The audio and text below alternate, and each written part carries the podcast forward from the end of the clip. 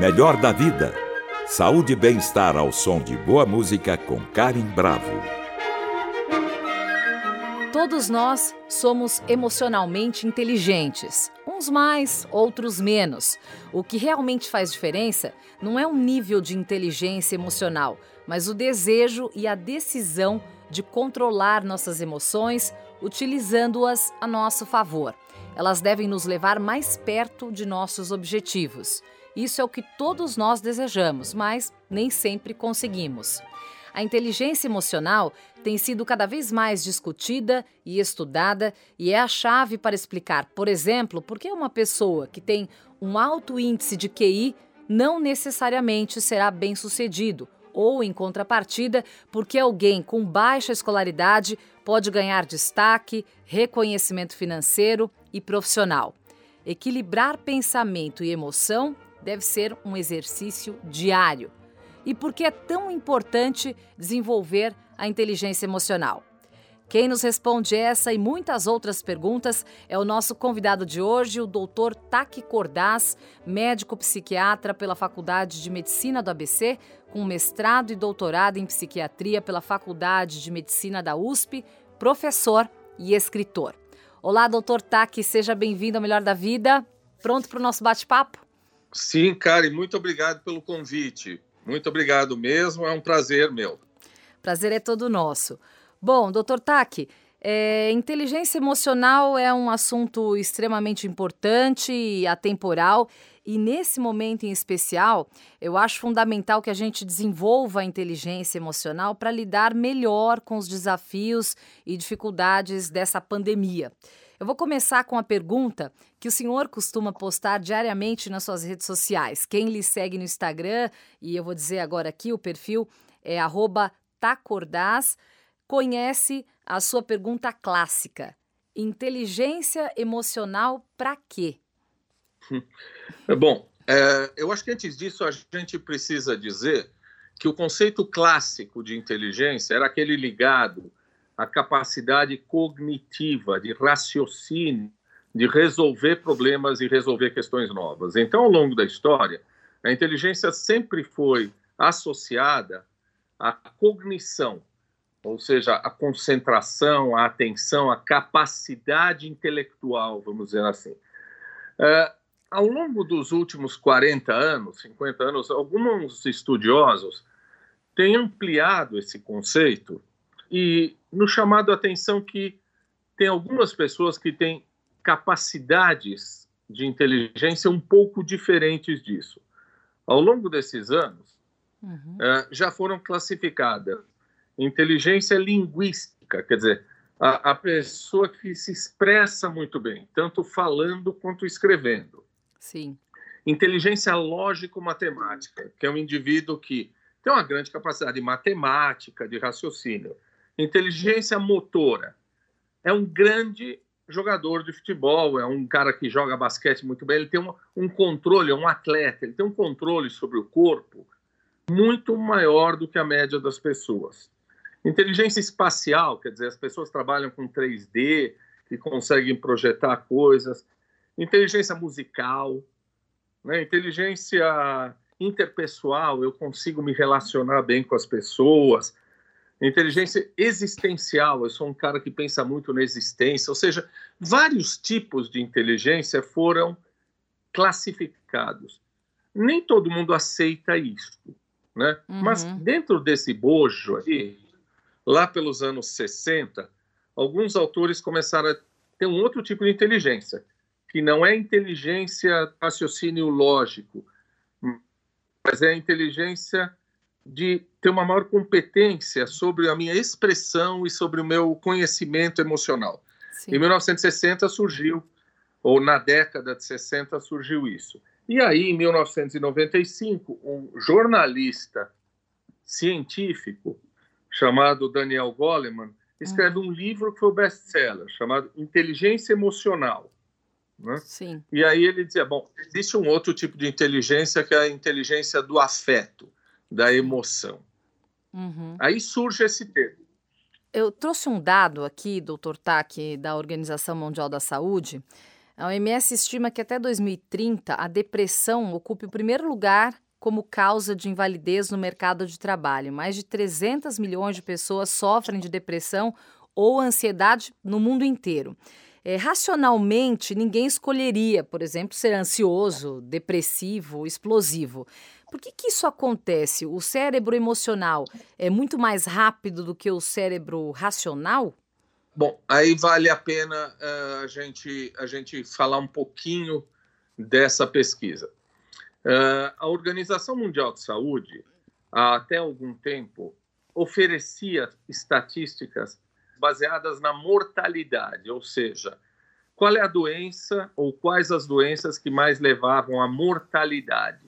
Uhum. Com o correr do tempo, você passou a ter uma outra categorização, que são as doenças que levam à incapacidade. O que quer dizer incapacidade? Incapacidade quer dizer número de dias que eu não consigo estudar ou trabalhar em função dessa doença. Uhum. Tá? Número de dias por ano ou ao longo da vida que eu não consigo trabalhar ou estudar em função da doença. Existem 10 listadas as 10 principais doenças incapacitantes que mais deixam as pessoas sem trabalhar ou estudar ao longo da vida. Cinco delas são psiquiátricas: depressão, uhum. transtorno bipolar, uh, transtorno obsessivo compulsivo, alcoolismo, esquizofrenia. Depressão é o topo. Sim. Tá? Quando a gente está falando de depressão, a gente inegavelmente não está falando simplesmente de emoções interpessoais, nós estamos falando de doença. Sim. Nós estamos falando de alterações químicas cerebrais.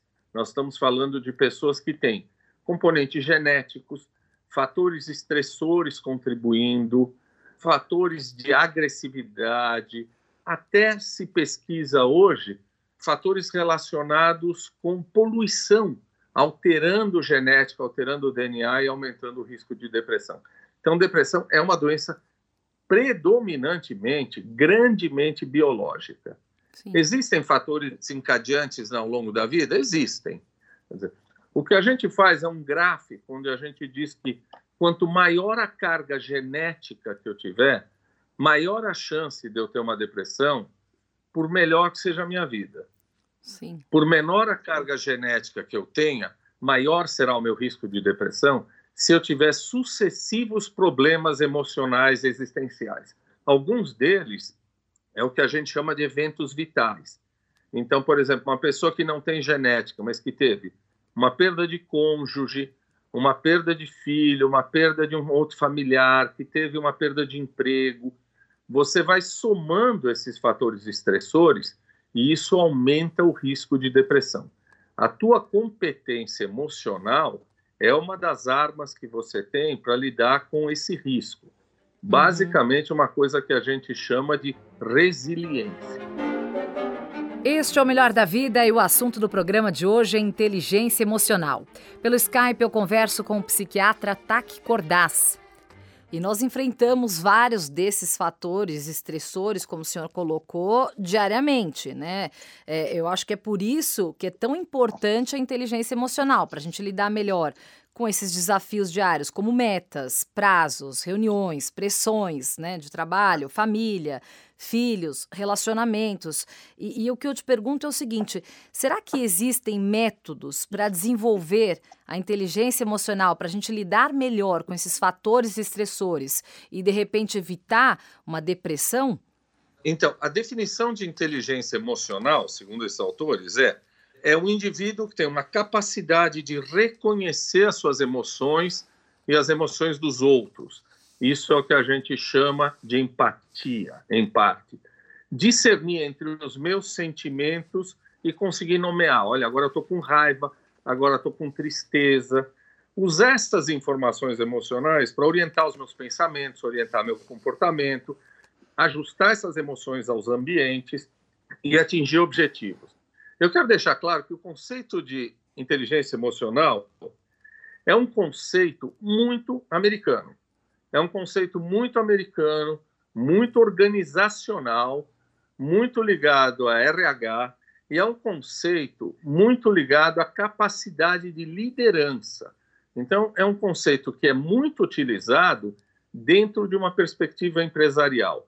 Por quê? Se você pensar essas características, quer dizer, a minha capacidade de reconhecer as minhas emoções, a capacidade de reconhecer emoções dos outros, discernir meus sentimentos, usar minhas informações emocionais para me relacionar melhor com a minha família, com as pessoas, já existem desde que o mundo é mundo. Quer dizer, Sim. estas competências, a gente busca estas competências com outros nomes. Né? É mais ou menos o seguinte: alguém um dia achou que existia um órgão separado de tudo chamado pé. Você fala, bom, mas pé é, é um órgão separado de tudo? Não, o pé não está separado de tudo. O pé está ligado à perna, à bacia, ao meu movimento, a todo o resto do corpo. Então alguém resolveu fatiar algumas coisas e chamar de inteligência emocional. Não existe, do ponto de vista científico, nada que valide esse construto, esse, vamos dizer assim, essa entidade de inteligência emocional diferente das outras emoções da gente. Então, quando você vai para uma terapia, quando você uh, reflete a respeito do porquê eu estou mal hoje, porquê que eu estou triste, quando você e teu marido sentam e conversam a respeito do teu projeto, dos projetos de vocês, dos filhos, você está exercendo uma sensibilidade, uma competência emocional, uma competência de ouvir o outro. Uhum. Isto existe desde que o mundo é mundo. Foi chamado artificialmente de inteligência emocional, mas vamos entender a inteligência emocional como a minha capacidade de entender as minhas emoções, os meus sentimentos e empatia, a minha capacidade de pôr-se no lugar do outro e entender a emoção do outro. Vamos esquecer um pouquinho a questão da inteligência emocional que é voltada para formar líderes em empresas. Acho que é algo maior do que isso que a gente pode imaginar, né? Nessa, uhum. Nessa reflexão emocional que a gente está tendo. Sim. Agora, formar líderes, quando a gente fala em formar líderes de empresas, como você citou agora, é, a gente sabe que para se tornar um líder, a gente enfrenta várias pressões dentro de uma empresa. Como que as pessoas costumam reagir quando são pressionadas? O quanto ser pressionado, doutor Taque, pode fazer mal à saúde física e mental das pessoas? Claro, nós estamos em função, e eu vou dizer, em função de um capitalismo cada vez mais pesado, cada vez mais exigente, um capitalismo que espreme cada vez mais as pessoas e e essa pandemia é, é, mostra isso. Quer dizer, antes você vendia oito horas por dia do seu trabalho ou da sua vida diária para o seu patrão. Hoje, trabalhando home office, hum. uh, a sua empresa e o seu patrão acha que pode usar você das oito da manhã até as duas da madrugada com outras e outras demandas. Então você perdeu os limites do que é pessoal e do que é profissional. Sim. Esta demanda nesta pandemia está aumentando mais ainda o que eu vou falar que já existia, que é o que a gente chama de burnout.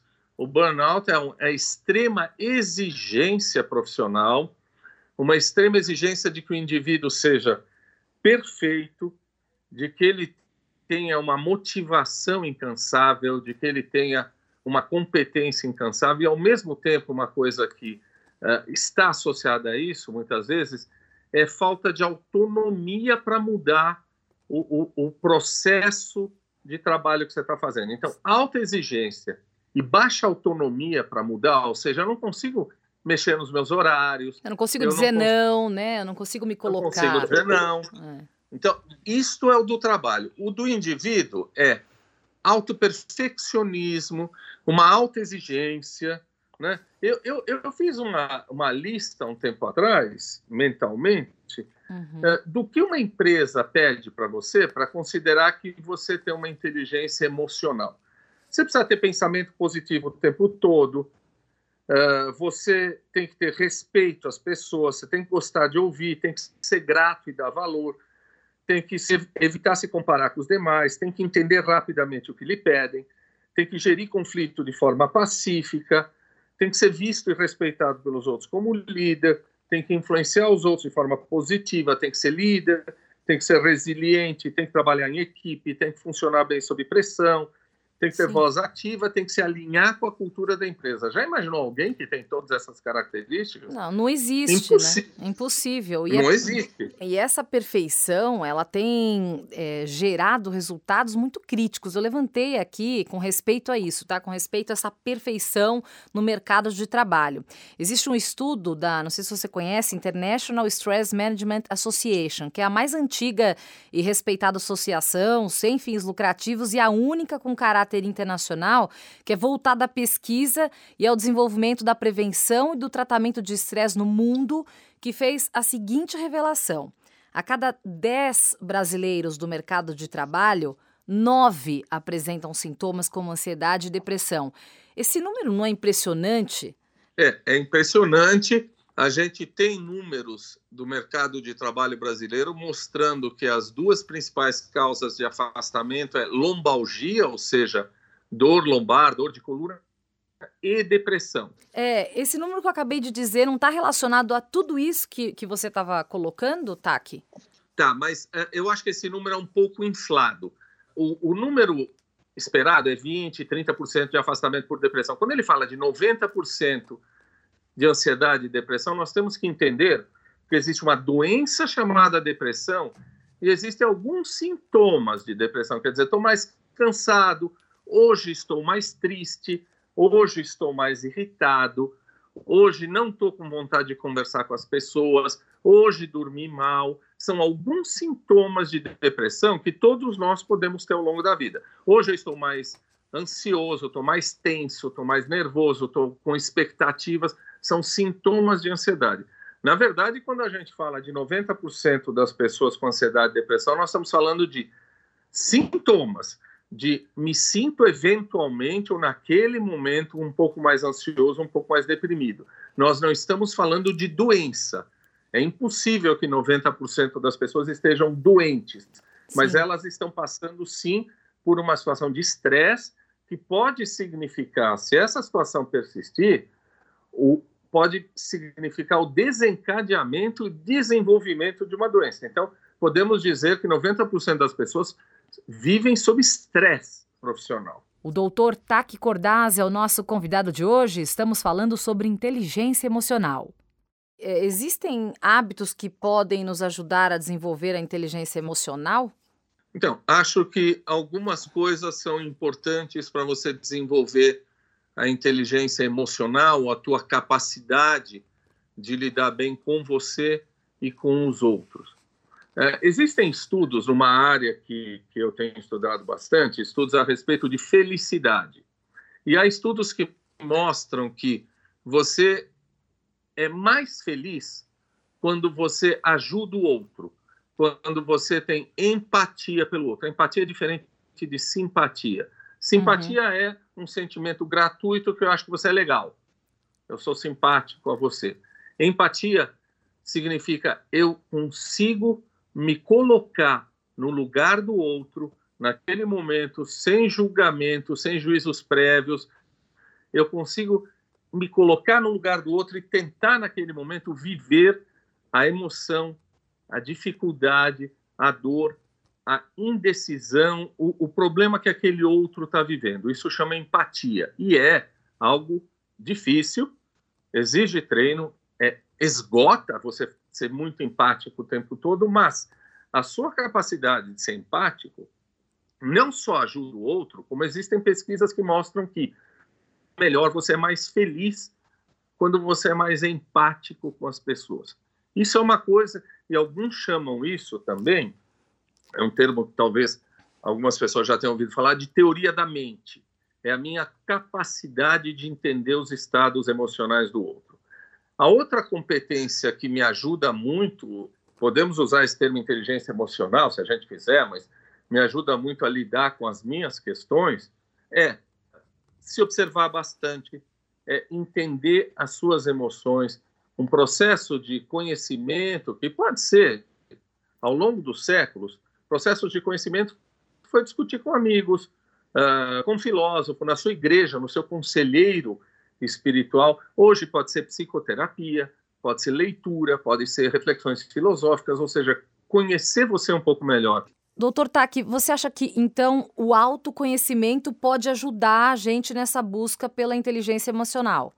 Sim, vamos uh, entender esse conceito novamente de inteligência emocional como a sua capacidade de reconhecer seus sentimentos, de saber lidar com as suas emoções, de ser empático ao outro. E aí eu vou dizer que a gente pode dividir isso talvez didaticamente em duas coisas. Uma é a empatia. O que significa empatia? Empatia é diferente de simpatia. Simpatia é eu acho você legal, eu sou simpático a você. Empatia é diferente. Empatia é eu conseguir entender a tua emoção, o teu sofrimento, o teu momento de vida e desapegado dos meus julgamentos, das minhas crenças, dos meus valores, da minha visão de mundo. Quer dizer, eu consegui perceber o que você está sentindo naquele momento sem fazer um julgamento prévio. Algumas pessoas da ciência hoje chamam isso de teoria da mente. É a minha capacidade de entender o que o outro está vivenciando.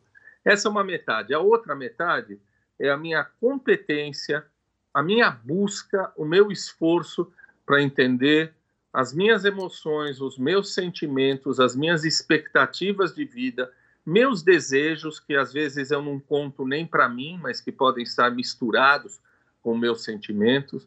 Né? A outra metade, portanto, seria o meu autoconhecimento. Esse autoconhecimento ao longo da história pode ter sido feito, por exemplo, numa confissão, numa relação religiosa, pode ter sido feito na conversa com amigos, na conversa com discussões filosóficas, na leitura de livros, ou em psicoterapia na busca de, de se conhecer melhor. Então, conhecer-se melhor e a empatia com o outro são importantes, porque, repito, empatizar com o outro te deixa mais feliz.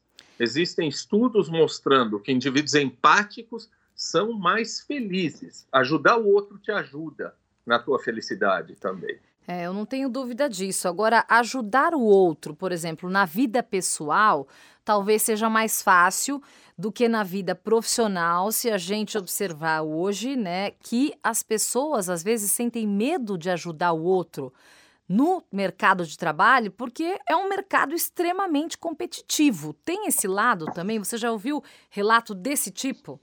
Claro, claro, claro, tem sim. E isto é o pior tipo de relacionamento interpessoal no trabalho e é o pior tipo de liderança.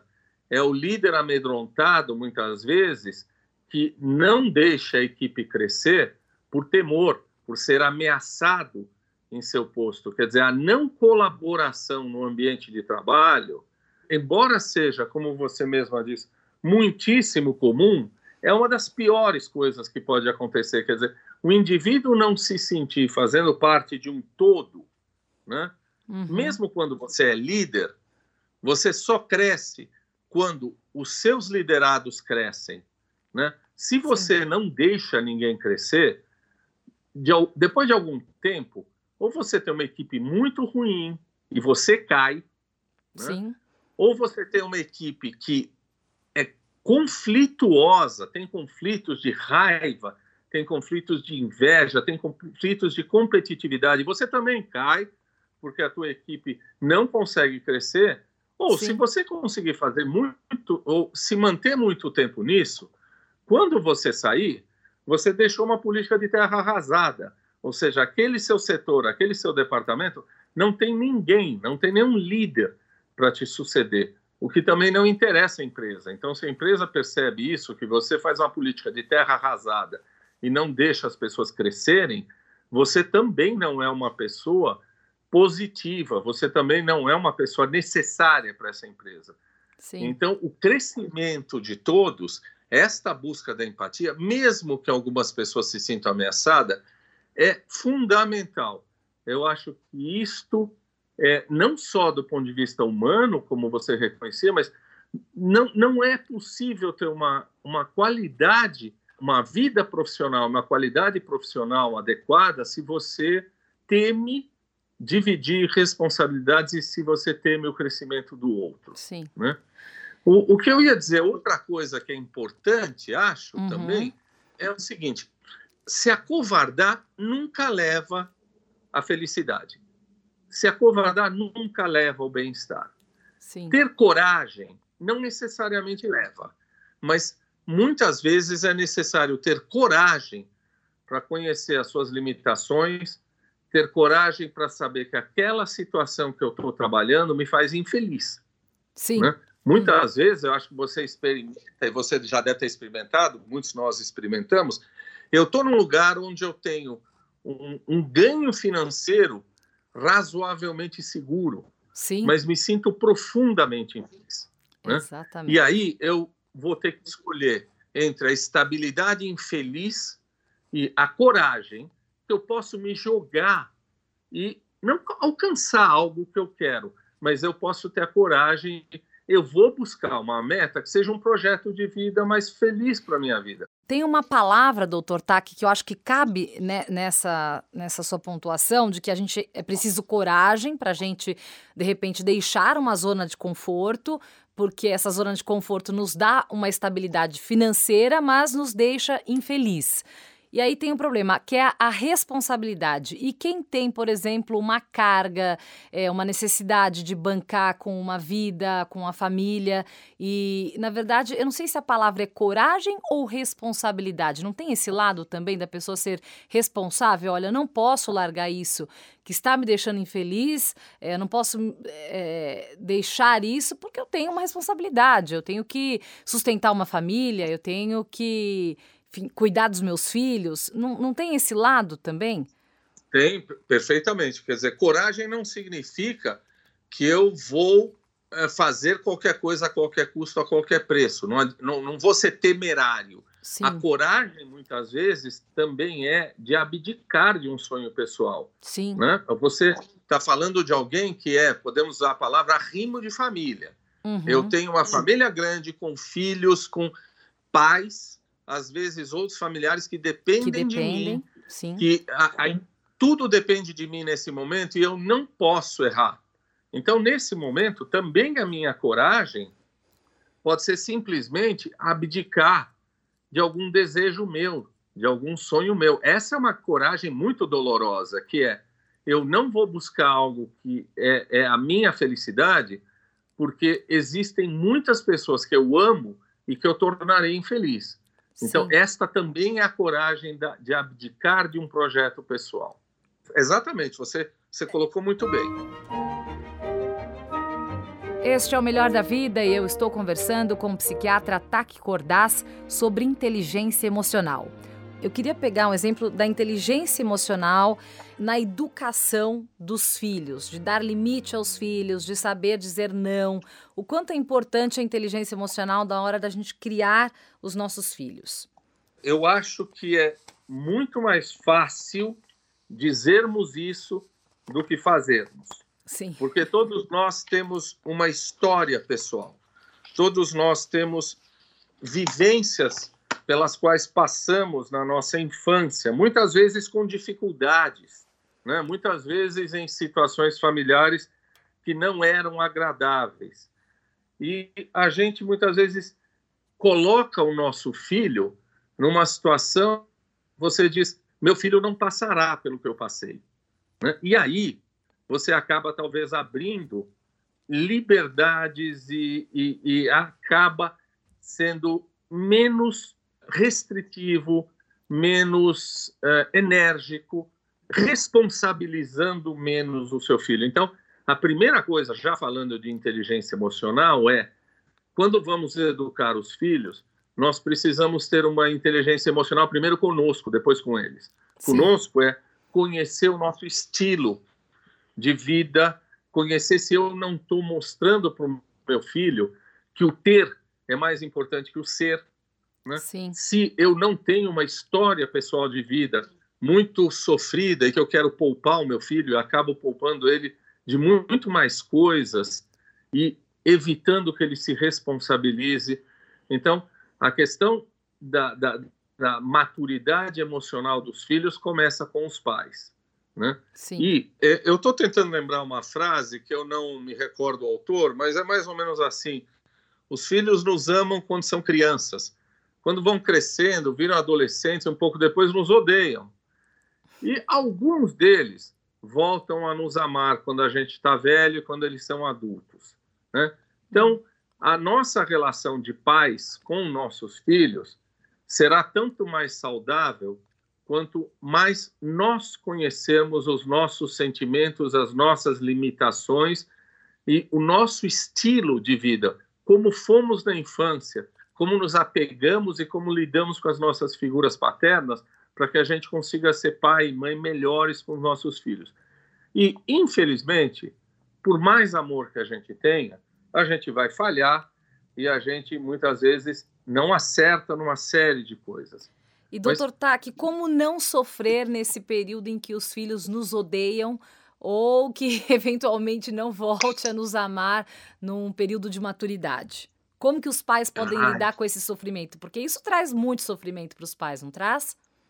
Traz. Eu, eu, eu acho que essa é uma pergunta de um milhão de dólares, Karen. Eu acho que é impossível, por mais maturidade que você tenha, é impossível, por mais tranquilidade de que você fez todo o possível, você não sofrer. Em geral, as pessoas passam vários e vários anos se perguntando onde eu errei. E a resposta a isso é: você não errou. Muitas vezes você fez o melhor que você tinha e o melhor que você sabia. Claro que nessa hora, esse sentimento de que fiz o melhor possível pode te aquietar, mas não sofrer com o afastamento de um filho, não sofrer com a falta de afeto de um filho, eu não sei se alguém consegue, se alguém consegue se anestesiar ou viver bem. Viver socialmente, trabalhando e continuando suas coisas, acho que a gente consegue, mas nunca deixará de ter lá dentro uma dor por esse afastamento, por mais que a sua consciência seja clara de que você fez o possível. E é aí que mais uma vez entra o nosso tema da entrevista, que é a inteligência emocional, que ela é necessária em todas as áreas da nossa vida e inclusive nessa que talvez seja a mais dolorosa. Né, doutor Até para sofrer menos, né? Até para sofrer menos, menos, exatamente. É uma discussão que vai longe e que a gente eternamente vai estar brigando para entender e praticar a inteligência emocional para poder viver melhor e com mais felicidade. Bom, nós conversamos com o Dr. Taki Cordaz, a conversa foi ótima, médico psiquiatra pela Faculdade de Medicina do ABC, com mestrado e doutorado em psiquiatria pela Faculdade de Medicina da USP, professor e escritor. Dr. Taki, muito obrigada pela sua participação aqui. Foi uma honra, a gente ficou muito feliz com esse bate-papo enriquecedor e até a próxima. Muito pelo contrário, Karen. Honra toda minha, tá? Muito obrigado mesmo. Muito obrigada. Até a próxima, doutor Taki. Até a próxima. Tchau, tchau. Consulte a programação no Guia do Ouvinte do site da Cultura FM, www.culturafm.com.br. E para comentários e sugestões, ligue para a Central de Relacionamento 0 Operadora 11 2182 3222 ou escreva em nossa página do Facebook Cultura FM Oficial. Trabalhos técnicos Douglas Santos. Apoio de produção Fernanda Ribas e Gabriela Reis. E produção Viviana Morila. Melhor da vida. Saúde e bem-estar ao som de boa música com Karen Bravo. Realização Rádio Cultura de São Paulo.